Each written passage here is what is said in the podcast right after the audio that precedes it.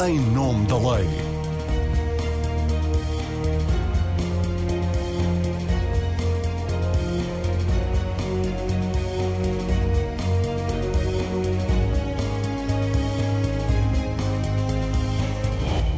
Olá, boa tarde. Nos últimos anos, vários setores vitais do Estado têm sido afetados por greves cuja dimensão é, por vezes, muito difícil de avaliar a partir do pré-aviso, criando uma incerteza que gera dificuldades acrescidas na vida das famílias. Desde o início de dezembro, a greve dos professores tem deixado sem aulas milhares de alunos e os pais na incerteza do que fazer, por ser imprevisível se cada professor faz greve durante todo o dia ou apenas durante algumas horas e se há condições para poderem deixar os filhos na escola ou têm de encontrar uma solução alternativa.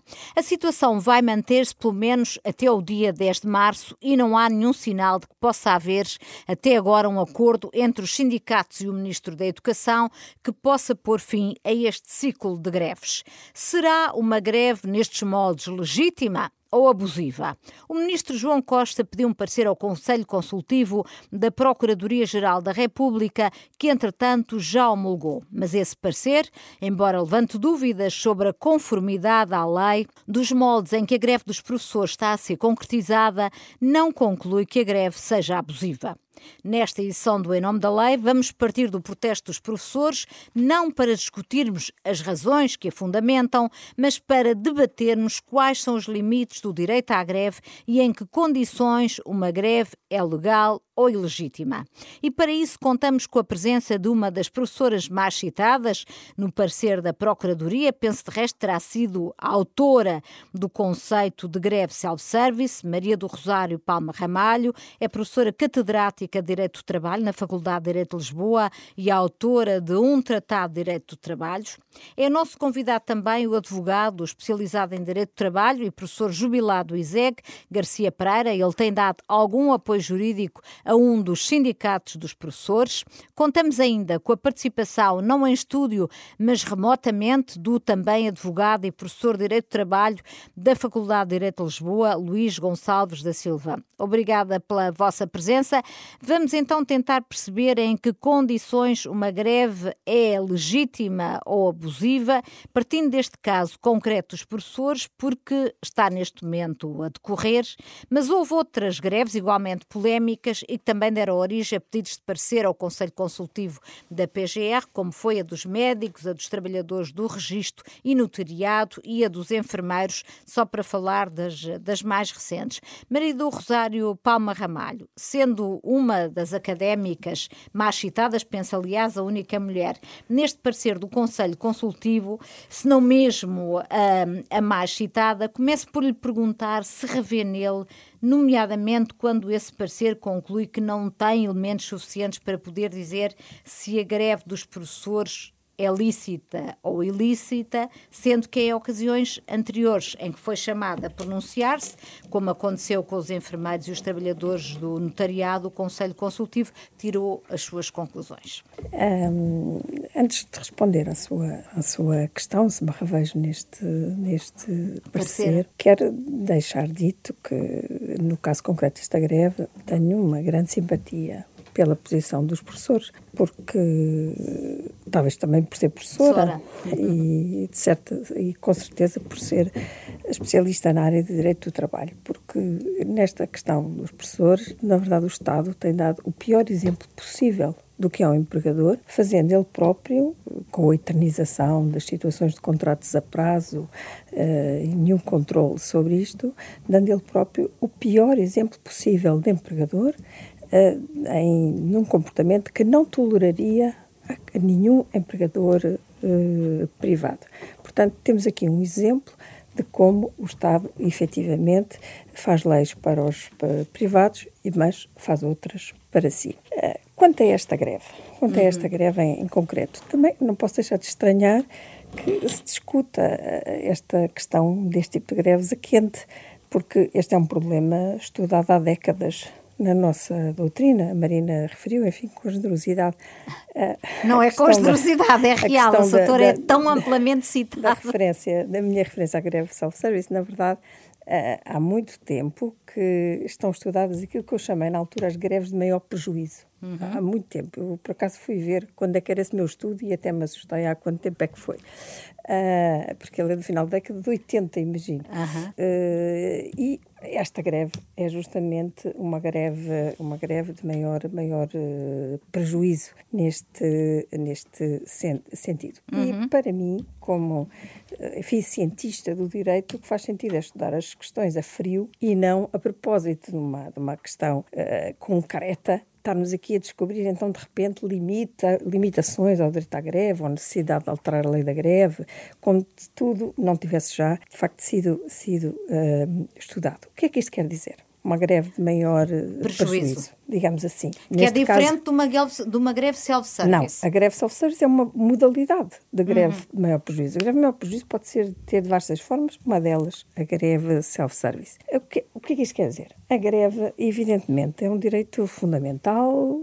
tem, tem o valor máximo na nossa ordem jurídica, mas como qualquer direito tem limites no seu exercício que nenhum direito deixa de, deixa de ter. Alguns desses limites referem-se aos objetivos da greve e outros referem-se à forma de exercício. Aqui, uhum. neste caso, é o segundo tipo de limites que, que, uh, que está em causa.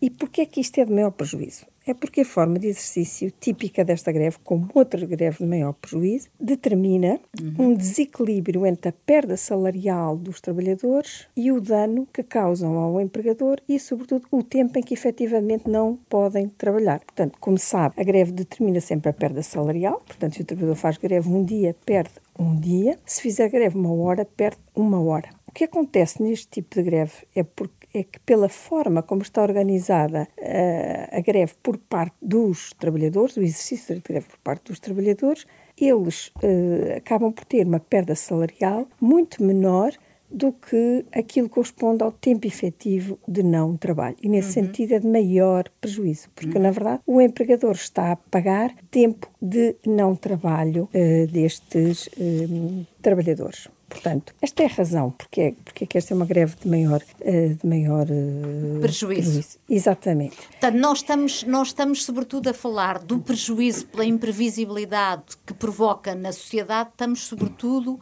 a falar aqui da relação entre uh, empregador e, e, e, trabalhador. Neste caso estamos a falar das duas coisas, porque uhum. nós temos, por um lado, um tempo formal de greve que é inferior ao tempo real de paralisação, Portanto, a perda salarial, obviamente, conta aqui, mas também estamos a falar numa organização judiciosa dos tempos de greve que tornam completamente imprevisível uh, o, o dano que ela vai causar. E é aqui que entra o pré-aviso. O pré-aviso existe justamente, entre outras, entre outras razões, para que o empregador possa acautelar minimamente os prejuízos que aquela greve vai, vai determinar. Uh, suponha que o empregador está à espera de receber uh, uma encomenda qualquer que, de bens perecíveis que pode suster na origem, o pré-aviso diz-lhe, olha, não faça, não, não mande vir, não é? Uhum. Uh, portanto, esse é o objetivo e, e, por isso, a greve, no seu exercício, deve corresponder àquilo que o pré-aviso determina, sob pena de o pré-aviso, na verdade, não servir para nada. Para nada. Portanto, doutora, só para clarificar, uma greve em que no pré-aviso se diz que os, os, trabalhadores fazem greve no dia X e Y, os trabalhadores ah, têm de fazer greve nesses dias, não podem fazer greve uma parte desse, desse dia, como aconteceu no caso, no não é caso é bem dos assim. professores. Então, não é bem lá. assim. Porquê? não, não, não, não é bem Estamos assim aqui para razão. clarificar. Isso é o que o ministro quer. Isso é o que não, o ministro quer. Que é não, não, é bem, não é bem assim. A greve só se transforma em greve de maior prejuízo se aquela hora, por exemplo, que o trabalhador X ou o trabalhador Y escolhem para fazer greve, efetivamente inutilizar todo o tempo, vamos supor que é uma hora de, de greve de um professor por dia, inutilizar todo o tempo de todas as aulas daquele dia, porque, por exemplo, a escola já não vai abrir. Pronto. Só assim é que é uma greve de maior prejuízo. Se o, se o professor faltar a aula, da, a, fizer greve à primeira hora da manhã, mas sem problemas der a segunda hora, sendo que o pode fazer, então a greve só por isso não é de maior prejuízo. Mas como é que a escola sabe se o professor vai dar... Essa é que é a questão, essa é que é a questão.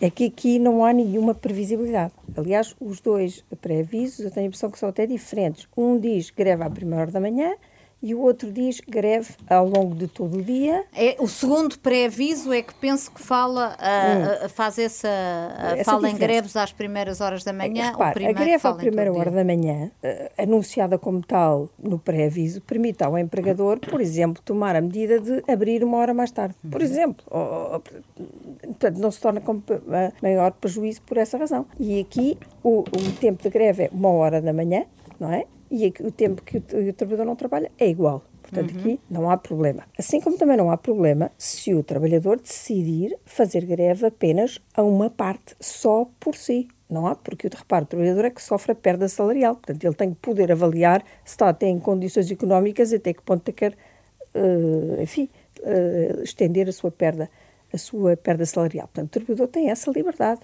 Não tenho dúvidas. Agora, e não tem que todos os trabalhadores proceder da, da mesma maneira, porque não, também há essa linha de argumentação. Não, do meu ponto de vista, não tem. O que acontece aqui é que, de facto, o vício está no próprio pré-aviso, naquele que diz a greve é por todo o dia, mas depois aconselha os, os seus trabalhadores a fazerem, fazer, de facto, aproveitarem aquele tempo não é?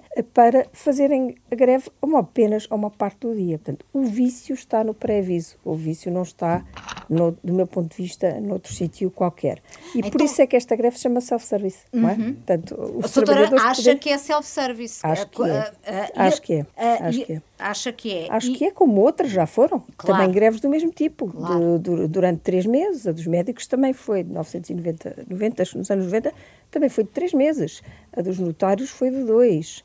Não sei se foi notários, foi registro. Registro, registro, registro e notariado. Acho que era registro sim. e notariado. Foi, foi, dos notários não seria propriamente. Sim, um, dos, trabalhadores dos trabalhadores do serviço de, de registro uh, e notariado. Foi três meses. A dos enfermeiros, uh, em 2000, 2018, foi 18. um mês. Portanto, estas greves são greves potencialmente de maior prejuízo. Porquê? Hum. Porque elas caracterizam sempre pela definição de um tempo de greve muito, muito amplo, no pré-aviso, um mês, dois meses, três meses, mas depois verifica-se que o aproveitamento desse tempo de greve é absolutamente caótico. Uhum. E, portanto, nunca se pode.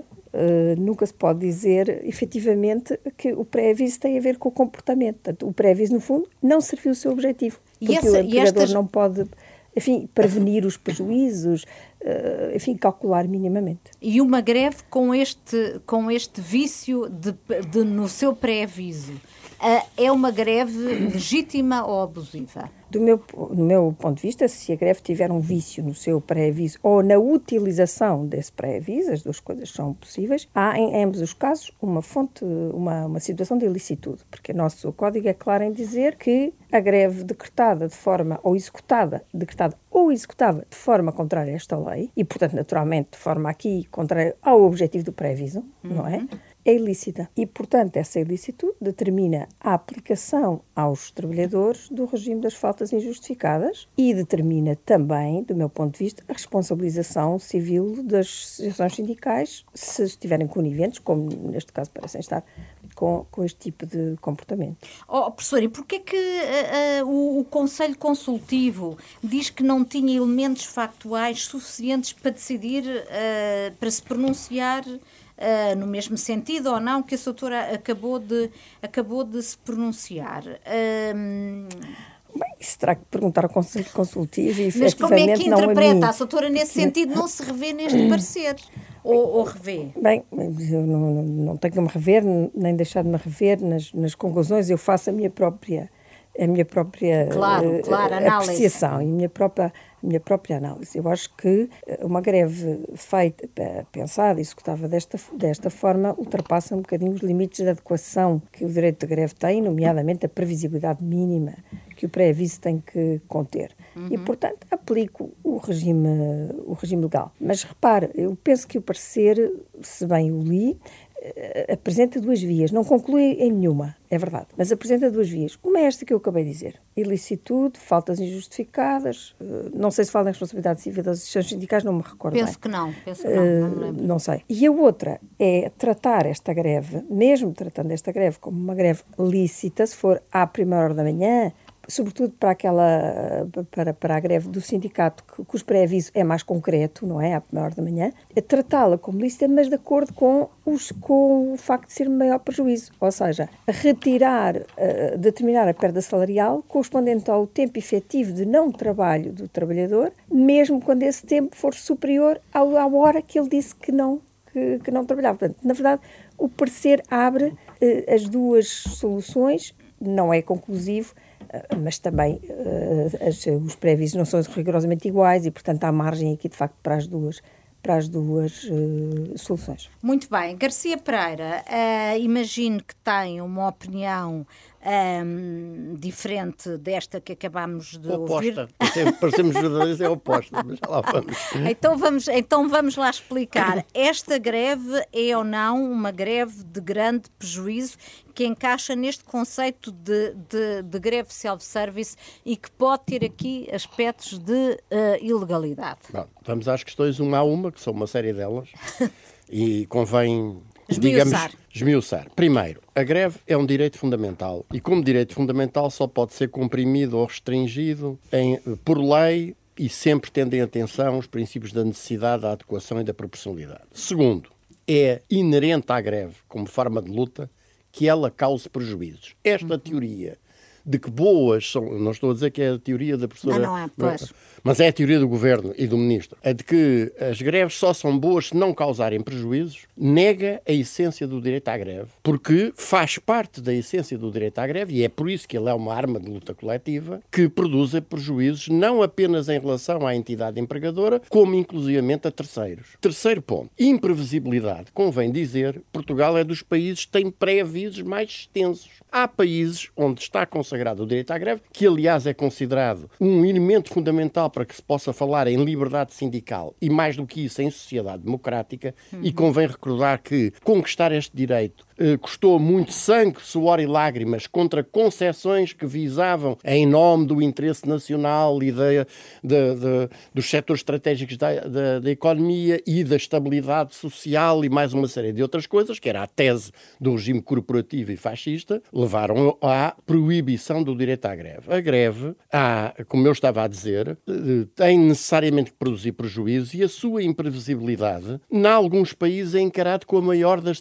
das tranquilidades possibilidades democráticas. Esta história de que em áreas ou setores considerados, que, que considerados como se destina, destinando à satisfação de necessidades sociais impreteríveis, o pré-aviso tem de ter 10 dias úteis, duas semanas de antecedência, eu acho que é uma reminiscência daquelas concessões, as mesmas que, aliás, tendiam a proibir as greves que não fossem... E não é justificável pelo facto das pessoas em geral terem de se preparar e arranjar não, não é alternativas? Porque por... quando o empregador toma toma medidas contra os trabalhadores não lhes dá pré-avisos. Uhum. Entendamos-nos. Portanto, nós estamos a falar de uma relação que é uma relação assimétrica por natureza. Os civilistas tendem a não perceber isto e a teimar em não perceber isto. Mas a relação de trabalho é uma relação de poder. Tem um subordinante e um subordinado, tem uma parte forte e uma parte fraca. E precisamente um dos meios de tentativa de equilíbrio dessa, dessa, desse desequilíbrio natural genético é a componente das relações coletivas de trabalho. E dentro destas, a, a admissibilidade e a consagração de formas de luta coletiva. E, portanto, os prejuízos são uma imanência da greve e essa história da previsibilidade convém também relativizá-la. Ponto. Terceiro ponto. Quarto ponto. Vamos a um, um a um, porque senão as coisas vão ficando claro, para trás. Sim. Vamos lá ver. O pré-aviso decreta, o pré-aviso que está aqui a referir, fundamentalmente é o pré-aviso apresentado pelo sindicato STOP. O STOP, sim. Que uh, marca uma greve com, com uma duração relativamente a um determinado dia, desse dia. E o que aconteceu, e isto não é greve self-service, não tem nada a ver com a greve dos médicos nos anos 90, o que aconteceu foi que os professores, ou uma parte significativa dos professores, decidiram só aderir, ou tendo aderido, revogar essa sua adesão, em determinado momento e isso é indiscutível. O próprio parecer cai nas suas próprias contradições porque não pode deixar de afirmar, salvo é a conclusão décima primeira, de concluir que o, o direito de adesão é um direito individual que pode ocorrer a qualquer momento e é inteiramente livre, bem como o direito de revogar essa, essa adesão e, portanto, ao contrário, deixe-me só dizer isto que é muito sim, importante, sim, sim, porque nós tivemos uma barragem de artilharia de contra-informação feita pelo Ministério que tem o parecer na sua mão desde o dia 9 e que o que fez foi comunicados à imprensa interpretando à sua maneira o próprio parecer, que acaba por dizer muito menos do que o governo pretendia. É preciso dizer também isto com toda a clareza. Eu, mas eu li, eu li, o parecer, pois, nós todos todo. lemos. Nós todos lemos, mas a opinião pública foi, foi bombardeada com dias a fio até ao dia das negociações em que o seu ministro puxou qual age de trunfo desse, do parecer da Procuradoria para, com base numa manipulação Mas, completa. Mas, Soutor, do o seu ponto de vista... Deixe-me não... só terminar, Sim. por favor. O direito de adesão ou de revogar a adesão é um direito livre e acontece em relação a qualquer greve. Mesmo as greves cujos pré-avisos não suscitam os meus ilustres colegas, porque eu pelo que já ouvi do professor Gonçalves da Silva, é só esperar que ele tome a palavra para dizer coisas similares ou ainda mais, enfim, gravosas do que a, do que a minha querida colega, a professora Maria da Palma Ramalho.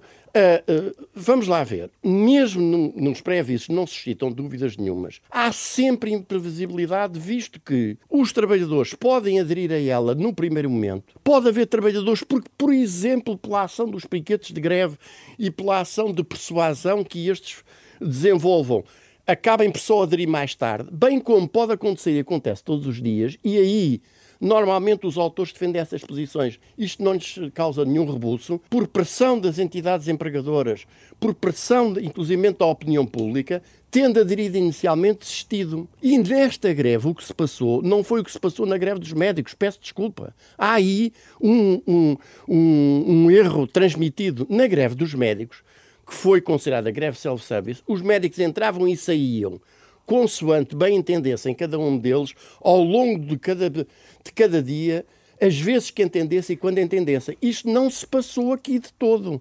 Os, trabalhadores, os trabalhadores, os professores e outros profissionais de educação que aderiram puderam revogar essa adesão num determinado momento, não voltaram a aderir, atenção. Uhum. E os que não tinham aderido. Mas no, no dia seguinte.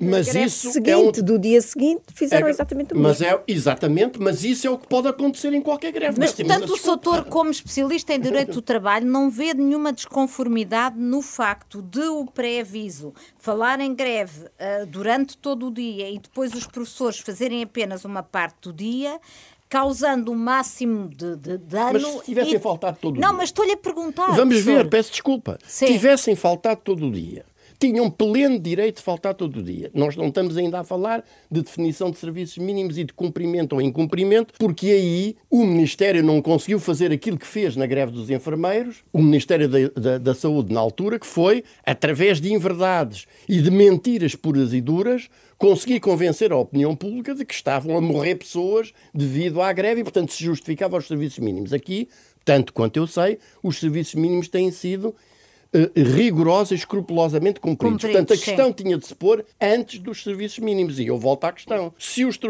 se os professores tivessem decidido aderir na totalidade, essa imprevisibilidade estava lá. Porque alguns poderiam vir a desistir. Depois de ouvir o Sr. Ministro João Costa fazer os discursos que fez, dizer, ah, afinal ele tem razão e terem deixado dizer, de alguma imprevisibilidade haverá é sempre, não é? É inerente ao exercício do direito à greve. E é muito interessante ver que no parecer, o parecer cai no, em várias contradições e uma delas é exatamente assim. Aí não deixa de reconhecer que existe a liberdade de adesão e que essa liberdade de adesão é livremente revogável e, portanto, o trabalhador pode depois retomá-la, até vai mais longe do que eu estou aqui a dizer, para depois insinuar a ideia da greve, da greve abusiva. E, portanto, vamos lá ver. E já agora deixe-me só dizer mais uma coisa. Eu acho que quem anda nestas lides há muito tempo não tem a menor surpresa com os pareceres do Conselho Consultivo da República. Qual é a credibilidade que lhes dá? Eu dou-lhe muito pouca, porque depois de ter visto aqueles que já houve para trás, e designadamente a propósito da greve dos enfermeiros, eu estabeleço este, este paralelo, porque isso também foi inicialmente insinuado e depois, eh, e depois, como não houve terreno para continuar, mas tal, na greve dos enfermeiros, a certa altura surgiu uma insinuação que era são os grupos privados da saúde que estão a financiar esta greve. Hum. O crowdfunding ou os fundos solidários de greve que os que os sindicatos subscritores Era da greve lançaram é, estão um a servir para financiamento ilegal e, portanto, isto é suscetível de ir a Procuradoria-Geral da República, sem nenhuma base factual que lhe permitisse isso, na altura fez dois parceiros, aliás, também é convém dizer que fez um primeiro, o primeiro não convinha inteiramente à senhora ministra Marta Temido e, portanto, eh, foi metido na gaveta e foi feito um segundo onde se insinua isto. Portanto, uma entidade que admite fazer coisas destas, é evidente que estará aqui para produzir um parecer destes. E depois, finalmente, eu vou dizer uma coisa que não é muito agradável, mas não posso deixar de dizer. Faça o favor. Eu, se tiver, se nós estivéssemos a falar de um parecer emitido pela professora Maria da Palma Ramalho ou pelo professor Luís Gonçalves da Silva, eu podia discordar, como acontece muitas vezes, mas seguramente o que nunca poderia, poria em causa é que se trata de pessoas de referência e de relevância na área do direito de trabalho. Pois olhe-se para quem? Para as almas que elaboraram este, este, este parecer e veja o que é que estas pessoas representam no mundo da doutrina do direito de trabalho em Portugal. O que é que representam? Olha, muito pouco para ser delicado. Eu direi muito pouco. É e... por isso que citam tanto. Uh, o, o parecer é uma, é uma catadupa de, de citações de, de, de, professores de direito do, Sim, do parece, trabalho. Eu, eu, diria, eu diria, enfim, com uma nota de humor um bocado ácida, mas eu diria que até os autores do parecer procuram atirar a responsabilidade das conclusões a que chegam para cima dos autores que citam, em vez de as assumirem como Claro que, que, é importante que a gente estude, claro que é importante que a gente vá ver o que é que dizem os autores e até decisões judiciais. Por exemplo, aquela noção que eu estava a referir há bocado, que toda a greve tem inerente a existência de prejuízos e não só para o empregador, é uma frase de um acórdão do Tribunal da Relação de Lisboa. Portanto, isto é uma coisa. Outra coisa é se nos pedem uma opinião, nós temos a obrigação de pensar sobre as coisas e exprimir a nossa opinião. Muito bem. Uh, vou agora ouvir Luís Gonçalves da Silva e pegava exatamente por este ponto aqui do que vale, o que valem estes pareceres do Conselho Consultivo da Procuradoria-Geral da República. Do seu ponto de vista, são relevantes para fixar doutrina e, e jurisprudência uh, sobre questões uh, controversas em matéria de direito de trabalho e como esta que estamos aqui a, a, falar do direito à greve e dos limites do direito à greve. Eh, permita-me só uma nota prévia para dizer que, seguramente com certeza, o professor Garcia Pereira uh, uh, registará que eu não estou em divergência com talvez 80% ou 90% do que disse. Eu estou em divergência que foi com o que não disse. Uh, e esse é que é o ponto nevrálgico. Mas eu, uh, antes de lhe responder, deixe-me só dizer o seguinte. Vamos a isso, vamos a isso. Vamos a isso. Não, não, deixe-me só explicar dois ou três pontos e já respondo à Brina.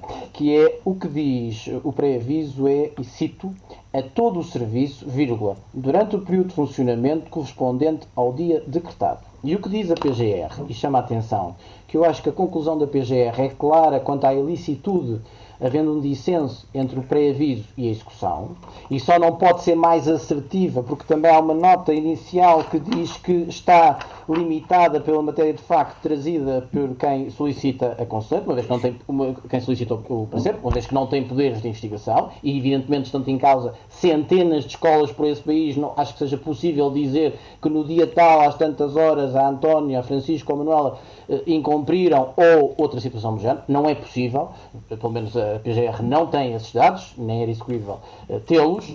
Eh, e isso faz toda a diferença, porque de facto há um dissenso, e aí creio que o professor, o professor Garcia Pereira também não terá dito o contrário, entre aquilo que é o aviso prévio e aquilo que se verificou na execução. Diz o professor Garcia Pereira, mas o trabalhador é livre de aderir e revogar, é um direito que lhe assiste plenamente de acordo. O parecer também o diz, é pacífico na doutrina. O problema é que ele não é livre de aderir e revogar de forma constante e sucessiva, que foi o que em alguns casos, eu apenas com base no que está no parecer, porque seguramente não tenho presente a matéria de facto no, do, no e do terreno, mas em alguns casos terá acontecido de forma sucessiva. Ora, aquilo a que a doutrina diz com alguma piada, o mudar, e o parecer também cita, o mudar de ideias, todos nós uhum. podemos mudar. O problema é se mudamos tão constantemente ideias que não chegamos a tê-las.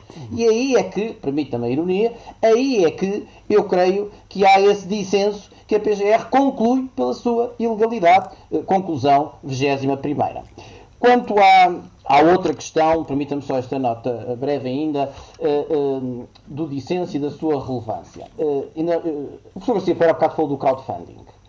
o crowdfunding. No caso dos não, enfermeiros, sim. Certo, que não é o tema central da nossa conversa, mas estamos todos de acordo e creio que o professor Garcia Pera também será sensível a esse ponto, que uma das características, há várias modalidades de crowdfunding, uma das modalidades permite o apoio sem identificação do donatário. Ora, isso significa uma coisa muito simples, que em última instância a regra constitucional e a regra do Código de Trabalho, que dizem que as entidades sindicais são independentes do Estado, dos empregadores, dos partidos políticos, etc., etc., era esvaziada, porque se eu não posso fiscalizar, nem controlar, mais, nem ter acesso mas isso não se passou nos enfermeiros. A questão é essa. É que o governo não lançou sabemos. a ASAI contra os enfermeiros em Não greve. sabemos. Até, ah, sabemos, até... sabemos. Porque há um relatório da ASAI que investigou a situação e que concluiu que não havia o menor indício de ilegalidade, visto que as contribuições estavam todas identificadas.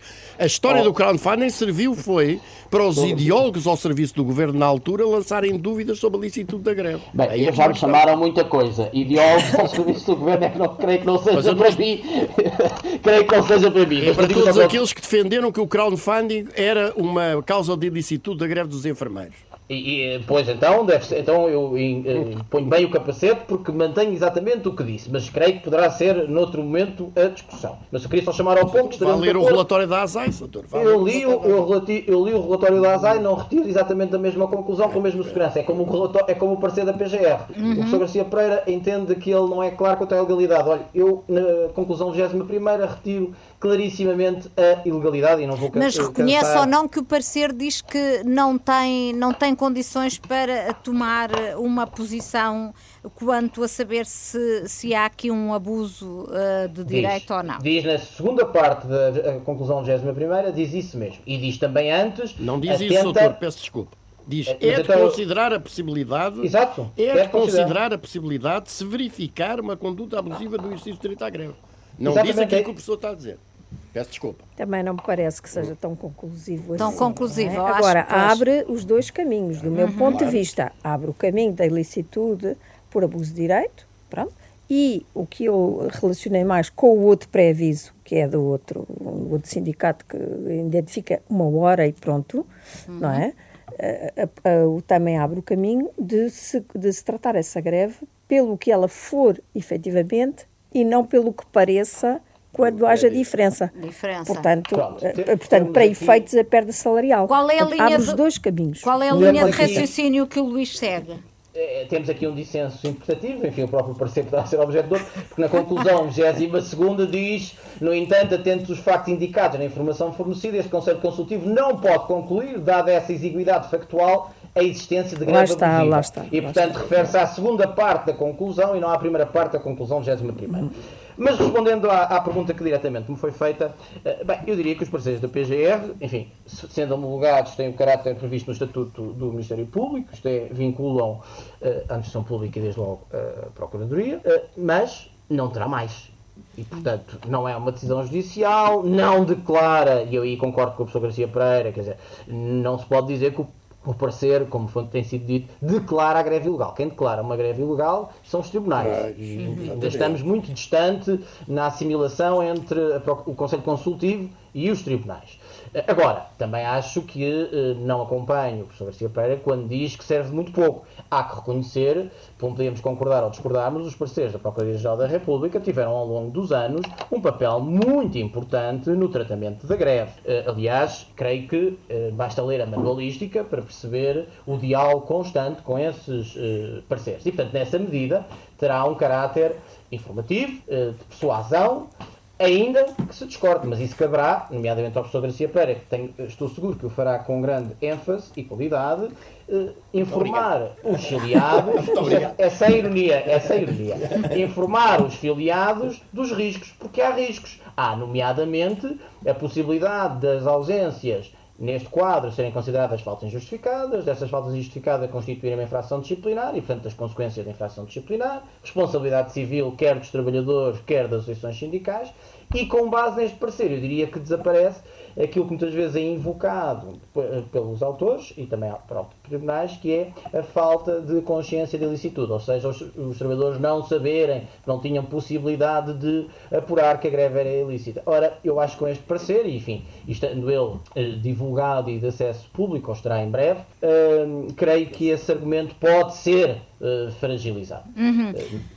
Fragilizar pode, oh, professor, mas uh, a, única, a única eficácia que a homologação confere ao parecer é transformá-lo numa instrução vinculativa para os, para, serviços, para os, serviços, Não mais do que isso. Uhum. E atenção, eu já agora aproveito também para dizer, eu acho que é muito interessante nós fazermos uma análise jurídica, puramente jurídica, mas numa situação como aquela, que aliás começou por ser referida pela professora Maria do Rosário, uma situação como aquela em que se encontram os professores, começar a ameaçar os professores que se estão a bater por coisas básicas, de que podem levar com processos disciplinares em cima, podem perder uh, não as horas de, que efetivamente fizeram greve, mas todos os dias, que os respectivos sindicatos podem ser demandados civilmente por responsabilidades, é a mesma coisa que atirar gasolina para um incêndio que já está bastante aceso. e é absolutamente lastimável, é absolutamente lastimável e nós, como juristas, temos de fazer análises jurídicas, mas não podemos ser cegos por exemplo, a conduta que o Ministério adotou relativamente a esta matéria. Se estava tão interessado em que as pessoas soubessem qual era o entendimento, repito, não vinculativo, sem eficácia externa da Procuradoria-Geral da República, recebeu do dia 9, no dia 9 à noite tinha, estava tinha divulgado. divulgado. Eu... Não, não esperava, pela reunião de negociação, depois de não sei quantos dias de manipulação da opinião pública, oh, para o exibir como, uma, oh, como um trunfo. Ó oh, Garcia Pereira, eu ainda gostava... Eu gostava de... Deixa-me só dizer isto, peço desculpa. Ó, professor Garcia Pereira, eu não controlo que, os excertos que os jornalistas retiram do que eu afirmo, mas posso lhe dizer que disse várias coisas em direto. Uma, não sei, eu, eu, fui assistindo, eu fui assistindo. Oh, oh, oh, revejo na luta dos professores e em grande causa. Ó, Luís Gonçalves da Silva, sim. E também me revejo no, nos erros de negociação que têm sido realizados, aliás, que deixou, não tinha urgência nenhuma as reuniões com o sindicato, até eles secretário uma greve e passaram a ser, uh, o calendário de negociação foi uh, exponencialmente aumentado. Também uhum. registro naturalmente isso. Muito bem, e eu, eu registro queria, isso eu queria, oh, e saliento oh, a frase do Brecht, diz que o rio é violento, nunca se fala nas, na violência das margens que eu comprime. Muito bem, uh, nós estamos aqui a ter uh, esta conversa uh, porque nem a Constituição, nem a lei ordinária que dá concretização ao direito fundamental de um trabalhador a poder fazer greve, define os contornos da greve, cabendo à doutrina e aos intérpretes dizer se face aos elementos concretos de uma determinada greve, ela é lícita ou ilícita. Quer saber se entendem que é assim que as coisas devem continuar ou se deve haver uma densificação, porque muita gente fala na necessidade de haver uma alteração na legislação sobre a greve e eu gostava de os ouvir sobre isto. Não temos muito tempo, mas uh, queria ouvi-los. Doutor Garcia Pereira, qual é que é a sua uh, opinião? Um... O facto da, greve, da lei não conter uma definição de greve resulta exatamente da, da, da percepção por parte do legislador que uma definição é uma cerca. Mete dentro uma quantidade de realidades, deixa outras. E num domínio como este, de luta coletiva e de afirmação daquilo que é a componente das relações coletivas de trabalho, isso era um caminho, porventura, perigoso e até tendente a facilitar restrições do direito à greve. Estão aí todas. Uhum. Eu, eu refiro apenas que há uma proposta de regulamento da Comissão Europeia, que pela primeira vez na história da União Europeia prevê, deixa de excluir o exercício do direito à greve como uma das causas que podem levar à declaração de uma situação como declaração de crise e, com base nisso, restringir direitos fundamentais. Portanto, há aqui, efetivamente, uma ofensiva destinada a atacar o direito à greve e esse tipo de, de alterações legislativas, recordemos, no parecer da Procuradoria-Geral da República sobre a greve dos enfermeiros, há um dos autores do parecer que se atreve a dizer que até achava que nas greves do setor público devia ser o, o, o governo a definir diretamente os serviços mínimos e não esta, este excesso democrático do, do, do colégio arbitral. O que, bem, o, que bem, o que é bem revelador das intenções que estão em impotência. Portanto, eu tenderia a achar, tendo a achar, que deve ser no quadro legal e constitucional que estas questões devem ser discutidas e decididas e, obviamente, nos tribunais, que é quem tem competência para decidir isto, e não nem nos parceiros da Procuradoria-Geral da República, nem nos comunicados do Ministério da Educação, nem nos comentários dos órgãos da comunicação social. Maria do Rosário Palma Ramalho, qual é a sua opinião? Ora bem, eu gostava de dizer o seguinte: ah, nós, por acaso, temos um regime bastante completo da greve. Eh, coisa que devo dizer que é uma raridade, Exatamente. porque a greve é em si mesmo um fenómeno muito difícil de regular e, portanto, a maioria dos sistemas jurídicos até só tem normas esparsas, umas sobre previso, outras sobre greve nos setores públicos, outras sobre serviços mínimos. Nós somos uma exceção e uma exceção, devo dizer, com sucesso, porque, estranhamente ou paradoxalmente, o nosso regime jurídico da greve é muito estável, tem sido muito estável, não é? Desde 1977, houve ali um primeiro regime que durou pouco tempo, Uh, mas desde 1917 que é estável, passou quase sem mudanças para, para, os códigos de trabalho e como tal se mantém, com poucas mudanças, e, e portanto ele até tem funcionado. Não vale a pena a lei definir a greve, porque em primeiro lugar não cabe à lei definir, ponto uhum. final. A lei não tem que definir. Por outro lado, a, a falta de definição da, da greve na lei é colmatada por um, uma noção doutrinal uh, de greve que é completamente consensual, julgo eu. Há uma ou outra diferença. O meu querido amigo Garcia Pereira tem ali uma outra diferença, por exemplo, em relação a mim, quanto a algumas coisas, mas, eh, mas é consensual. Não, não sobre o que é greve. Ah, ah bom, mas, ok, ok. Mas, mas que é consensual. Eh, o que me parece, não, não vale a pena grandes alterações na lei. É preciso aplicar a lei. E, e, devo dizer que, até relativamente à questão do valor do. Não, não quis referir, porque não, estava, não era eu que estava a falar, uh, sobre o valor do parecer, de, do parecer da Procuradoria, que é evidentemente um documento consultivo, mas também ajuda este empregador, que é o Estado, a fazer o seu próprio juízo sobre a licitude ou a ilicitude. Portanto, digamos assim, que fundamenta, é um fundamento importante de natureza oficial, consultivo ou não, sobre o qual o empregador Estado até pode atuar e até pode atuar sem estar a depender do, do, de, uma, de uma decisão judicial. É? Uhum. Eh, pode atuar, por exemplo, dizendo aos trabalhadores: olha, atenção, nós consideramos isto ilícito e vamos atuar em conformidade, coisa que qualquer empregador privado também pode fazer este não beneficia deste, de um parecer como este. Mas pode fazer, se considera que a greve ilícita, trata como ilícita. É? Se considera que é de maior prejuízo, desconta mais, eh, desconta mais, mais salário. Pronto, portanto, não, não é, é dizer. Não, não, não pois. pode, claro que não decreta. Claro que não decreta. Portanto, mas é um documento habilitante, digamos assim. Portanto, na verdade, é mais do que propriamente uma, uma informação, eh, como, como, como, se, como também já ouvi, como também já ouvi, já ouvi dizer. Portanto, nós temos uma, uma lei razoável uh, que resolve a maior parte dos problemas, que os resolve no setor privado e durante décadas até os, os, os resolveu no setor público. Agora uhum. uh, continua, voltou outra vez a resolver no setor, no setor público, não é? E, portanto, há que, há que aplicar a lei. Quanto à. Não posso deixar de voltar atrás, quanto à, referência que fez há pouco o professor Garcia Pereira sobre imprevisibilidade. Toda a greve é imprevisível e toda a greve naturalmente é nociva e toda a greve, e a greve tem que existir, só não existe nos países ditatoriais. Mas uma coisa é a imprevisibilidade, que decorre de nunca se saber se vão aderir muitos trabalhadores, se vão aderir poucos, se vão aderir durante um dia numa greve de três ou durante dois dias numa greve de cinco. Apesar de tudo, isso é diferente da concertação, do elemento de concertação para prejudicar mais, perdendo menos salário. E este elemento da concertação, do meu ponto de vista, está aqui perfeitamente delineado. Porque é que o sindicato, que se queria uma greve que durasse um mês, não decretou uma greve de um mês e decretou o dia 1, dia 2, dia 3, dia 4 e 5, justamente para permitir que este trabalhador formalmente dissesse aderir à greve, mas revoga a minha adesão. E no dia seguinte disse já não tem significado nenhum, porque já é outra greve. Uhum. Aqui eu volto a aderir. Isto não é a mesma coisa do que como no outra, no outra greve, dizer, ah, durante X tempo, uma hora por dia. Mas eu posso, nessa ah, greve, por um mês, eu posso aderir num dia, desaderir do outro e aderir do outro. Mas, em todo o caso é um pouco, é um pouco diferente. A concertação, não é, não. do meu ponto de vista, está aqui. E é essa concertação que transforma em, em, em greve de maior de maior prejuízo. Portanto, acho que, que, que, a lei diz tudo e que há que aplicar. E que não, é, não, não precisa de densificações. Gonçalves da Silva, qual é que é a, a sua opinião sobre esta questão de se precisamos ou não de mexer, mexer na, revisitar a, a lei da greve?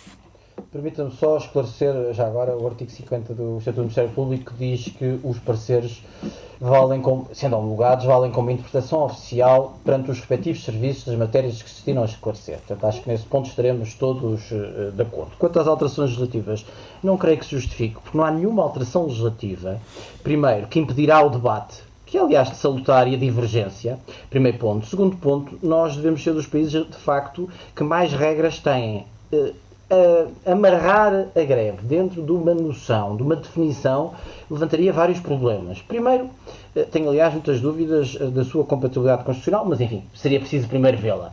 Eh, segundo, dificilmente não manteríamos o nível de debate sobre os elementos da definição. Portanto, eu creio que o direito é isto mesmo, vive da divergência, do debate. Nós temos regras eh, bastante completas, têm ainda por cima a vantagem de terem uma certa estabilidade. Desde o final dos anos 70 eh, enfim, com algumas alterações mais, mais uh, substanciais em 2003, que se têm mantido estáveis, e mesmo as de 2003 uh, são, enfim, a recuperação de um diploma que tinha sido considerado inconstitucional, têm-se mantido estáveis e, portanto, eu acho que é a altura de deixar a legislação laboral respirar um bocadinho. Nós em, tivemos até agora, diretamente, 23 alterações ao Código de Trabalho, Código de Trabalho que é de 2009. Portanto, não há legislação que resista, nem estabilidade e segurança jurídica que resista a tanto frenesia legislativo. Muito bem, então com muitas divergências quanto a, a vários aspectos uh, da, da, da, greve que estivemos aqui a analisar, acabam por reunir o, o consenso à volta da ideia de que não são precisas alterações à lei, como várias pessoas têm vindo a defender. O Em Nome da Lei fica por aqui. Agradeço de novo aos nossos convidados. Desejo a todos que nos ouviram um bom fim de semana e uma boa semana. Nós voltamos no próximo sábado, mas já sabe, o Em Nome da Lei está sempre disponível nas plataformas de podcast. Em Nome da Lei.